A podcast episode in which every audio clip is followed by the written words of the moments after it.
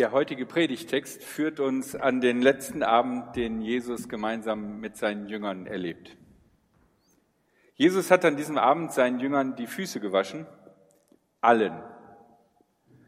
Und er sagt ihnen, dass er ihnen damit ein Vorbild gegeben hat, dass er der Herr ist, nicht nur irgendein Rabbi oder Lehrer. Und dass wenn er, der der Herr ist, bereit ist, anderen Menschen die Füße zu waschen, dass sie ebenso leben sollen. Und dass sie nicht glauben sollten, dass sie glorreicher und toller ihr Leben leben werden, wie er, der der Herr ist. Und dann kündigt er an, dass es unter dieser engen Gemeinschaft einen geben wird, der ihn, Jesus, verraten wird. Ich lese aus Johannes 13. Als Jesus das gesagt hatte, war er im Innersten tief erschüttert. Er erklärte ihnen, Amen, Amen, das sage ich euch, einer von euch wird mich verraten. Da sahen sich die Jünger ratlos an und fragten sich, von wem spricht der? Einer von seinen Jüngern, den Jesus besonders liebte, der lag bei Tisch an der Seite von Jesus. Ihm gab Simon Petrus ein Zeichen. Er sollte Jesus fragen, von wem er gesprochen hatte. Der Jünger lehnte sich zurück zu Jesus und fragte ihn, Herr, wer ist es? Jesus antwortete, es ist der, für den ich ein Stück Brot in die Schüssel tauche und dem ich es gebe. Er nahm ein Stück Brot, tauchte es ein und gab es Judas, dem Sohn von Simon Iskariot. Sobald Judas das Brot genommen hatte, ergriff der Satan Besitz von ihm. Da sagte Jesus zu ihm, tu, was du willst, tu es bald. Von den anderen am Tisch verstand keiner, warum Jesus das zu Judas sagte. Weil Judas die Kasse verwaltete, dachten einige, dass Jesus zu ihm gesagt hatte, kauf ein, was wir für das Fest brauchen.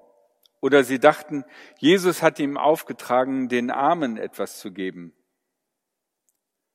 Als Judas das Stück Brot gegessen hatte, ging er sofort hinaus. Es war aber Nacht. Drei Gedanken möchte ich euch mit auf den Weg geben und der erste Gedanke geht um Mächte wirken in uns und um uns herum. Wir befinden uns in der Antike und die Menschen haben das Weltbild der Antike. Und in der Antike sind überall Mächte am Werk. In Bäumen, in Tieren, in Flüssen, auf besonderen Bergen, vielleicht in besonderen Tälern, an Grabstätten, die Geister unserer verstorbenen Verwandten, für viele nicht geklärte oder schwer in der Antike begreifliche Phänomene wurden diese Mächte herangezogen. Jüdisch geprägte Menschen glaubten natürlich an den einen großen wahren Gott, aber trotzdem war auch ihnen klar, dass viele Dinge, die man nicht in dieser Welt erklären kann, geschehen, weil Mächte am Werk sind, die natürlich kleiner sind und die natürlich dem einen Gott gehorchen aber sie sind überall da.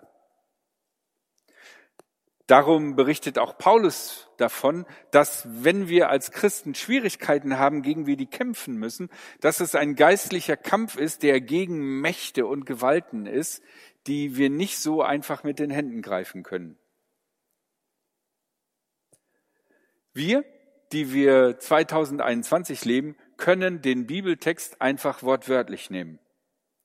Und damit übernehmen wir auch ein Stück dieses antike Weltbild.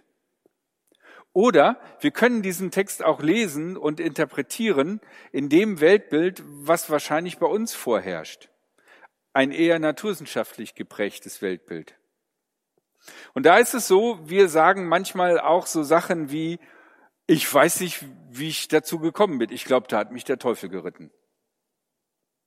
Oder ich glaube, stärker im Englischen verbreitet, aber mittlerweile ins Deutsche eingeflossen, die Situation, dass wir uns manchmal unseren eigenen Dämonen stellen müssen. Wenn es darin geht, eine schwierige Aufgabe anzugehen, die ganz tief mit Schwierigkeiten in unserem Inneren ist. Oder wir beschreiben vielleicht auch die Situation äh, von einer größeren Gemeinschaft, von einer einzelnen Person, die manchmal ein bisschen komisch ist, dass man da sagt, ja, ja, da haben wir, glaube ich, eine Leiche im Keller. Zum Beispiel christliche Gemeinden, wenn sie ein paar Jahre existiert haben, haben sie Leichen im Keller. Weil immer irgendwo irgendwann mal irgendwas schiefgelaufen ist und äh, die neueren Leute wissen das gar nicht, deswegen denken die, boah, was eine coole Gemeinde und, und die schon lange da sind, die wissen, ja, aber wir haben da ein paar Leichen im Keller. Damit beschreiben wir eine besondere Situation, in der wir Schwierigkeiten haben zu erklären, warum eine Person auf einmal auf diese oder jene Art und Weise reagiert. In der Antike hätte man solche Situationen in die Transzendenz verlagert, Geister und Mächte. Wir benutzen Metaphern, um diese besonderen Situationen zu erklären. Es ist egal, wie wir jetzt diese Stelle verstehen dass der Satan da in den Judas hineingegangen ist. Ob wir das so verstehen in dem antiken Weltbild oder ob wir sagen, meine Güte, wie kann das sein, dass der Judas das jetzt macht? Der war doch drei Jahre mit Jesus zusammen. Wie kann es sein, dass er ihn so verrät? Es gibt etwas viel Wichtigeres an dem Text, das wir uns angucken müssen und was eine sehr, ja, ernste Sache ist. Und das ist mein zweiter Gedanke. Ab hier wird es böse enden. Judas geht jetzt einen Weg, den er nicht mehr zurückdrehen kann. Das Passafest ist eigentlich ein Fest, was man feiert mit der Familie oder mit den engsten Freunden. Und Jesus sagt auch, hey, ich habe mich darauf gefreut, mit euch das Passafest zusammen zu feiern. Und in diesem Fest der Verbundenheit schafft es Judas tatsächlich, Jesus zu verraten. Und das ist ein besonderer Moment. Es ist ein Point of no return. Danach geht die Sache ihren Weg und endet hässlich. Danach gibt es keine Optionen mehr. Judas versucht es noch, indem er, als er sieht, dass Jesus getötet werden soll, versucht mit den Pharisäern zu reden, aber die lachen nur über ihn. Für ihn endet dieser Weg, diese Entscheidung in seiner eigenen persönlichen Vernichtung. Ich glaube, das ist kein einzigartiger Moment, der nur dem Judas passiert, sondern es kann uns auch passieren. Es kann in unserem Leben Momente geben, wo wir vielleicht spüren, aber vielleicht es auch erst hinterher merken, das war ein Point of No Return.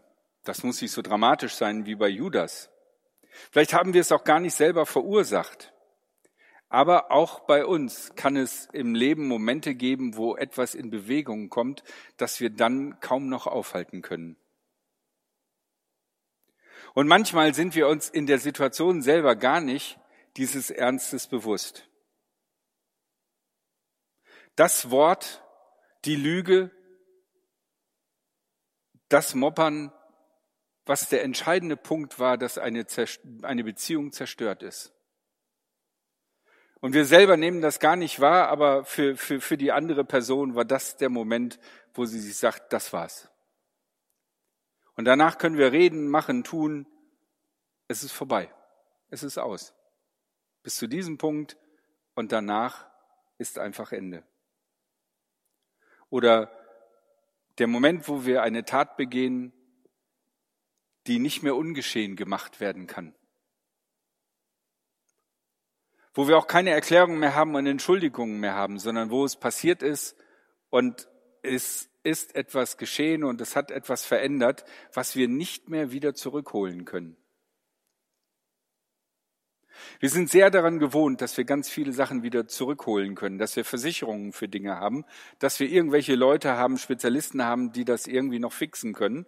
Aber es gibt Situationen, da hast du diesen Point of No Return, da gehst du an einem Punkt vorbei, wonach es nicht mehr zurückgeht. Stellt euch das mal vor. Irgendwann vor 14 Monaten hat sich in China vermutlich der erste Mensch mit SARS-CoV-2 infiziert. Irgendwo. Ein einzelner Mensch. Und der denkt sich, boah, das ist aber jetzt eine Grippe, die echt reinhaut. Und wir hier in Deutschland haben im Januar noch gedacht, ha ja, in China. Was soll das? Aber wir haben es letzten Endes nicht verstanden.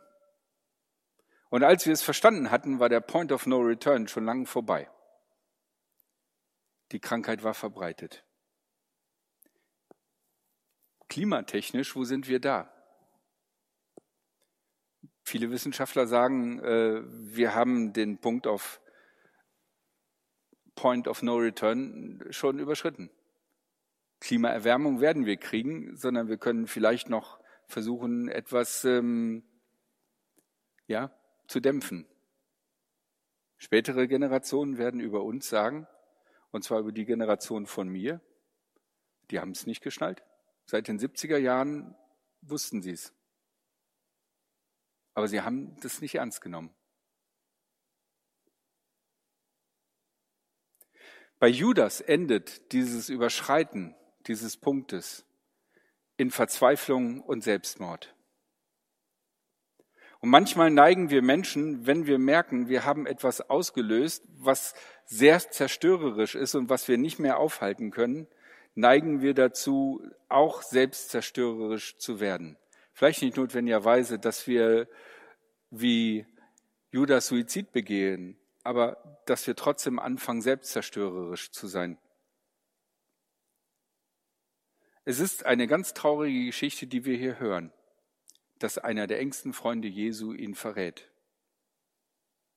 Aber Jesus und damit komme ich zum dritten Gedanken, ist nicht nur ein Mann, der von einem seiner engsten Freunde verraten worden ist, sondern Jesus ist der Sohn Gottes. Und deswegen gibt es einen dritten Punkt, nämlich Jesu Leid ist Hoffnung für uns. Unser Leben muss nicht so enden wie das des Judas. Nicht, weil wir fähiger und besser sind als Judas, sondern weil es für uns eine Hoffnung gibt, die größer ist als allen Bockmist, den wir in dieser Welt verzapfen können. Deswegen haben wir Christen eine gute Nachricht, weil wir eine Nachricht haben, die auch die betrifft oder gerade die betrifft, für die es keine Hoffnung mehr gibt. Mit Jesus Christus gibt es keine ausweglose Situation, weil Jesus für unsere Schuld gestorben ist weil Jesus für all das gestorben ist, wo wir was zerstört haben, was wir nicht mehr heile machen können. Und Jesus gibt uns Hoffnung, weil er die Auferstehung ist. Denn er ist durch das Leid hindurchgegangen und ist auferstanden. Wir würden uns natürlich gerne wünschen, dass wir gar nicht erst in diese doofe Situation kommen oder dass Gott einfach diese Situation wo wir was vollkommen falsch gemacht haben oder wo ein Ereignis über uns hereingekommen ist, was zerstörerisch, dass Gott das einfach wegnimmt, ungeschehen macht. Das würden wir uns wünschen, klar. Aber an Jesus können wir sehen, dass das nicht so läuft. Jesus muss durch diese Sache hindurch. Und das müssen wir auch. Darum müssen wir leben mit dem, was wir tun und getan haben. Wir, unsere Kinder, und die Menschen um uns herum. Aber Gott gibt uns jeden eine neue Chance. Jeden Tag. Der Tod des Judas ist nicht unausweichlich. Darum haben wir Christen die gute Nachricht. Jesus ist diesen Weg gegangen zur Vergebung, zur Hoffnung, zu neuem Leben. Und wir können jeden Tag neu auf ihn zugehen.